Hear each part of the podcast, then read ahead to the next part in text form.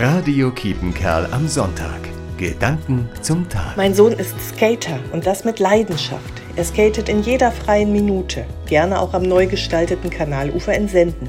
Skaten ist ein Sport mit vielen kreativen Möglichkeiten, aber auch mit einem hohen Verletzungspotenzial. So hatte auch mein Sohn neulich einen Sportunfall. Während ich darüber nachdachte, ob wir Eltern diesen gefährlichen Sport überhaupt unterstützen sollen, sagte mein Sohn, das Wichtigste am Skaten ist für mich die Freiheit. Als Eltern müssen wir unseren Kindern diese Freiheit geben und ihnen ermöglichen, sich nach ihren eigenen Talenten und Wünschen zu entfalten.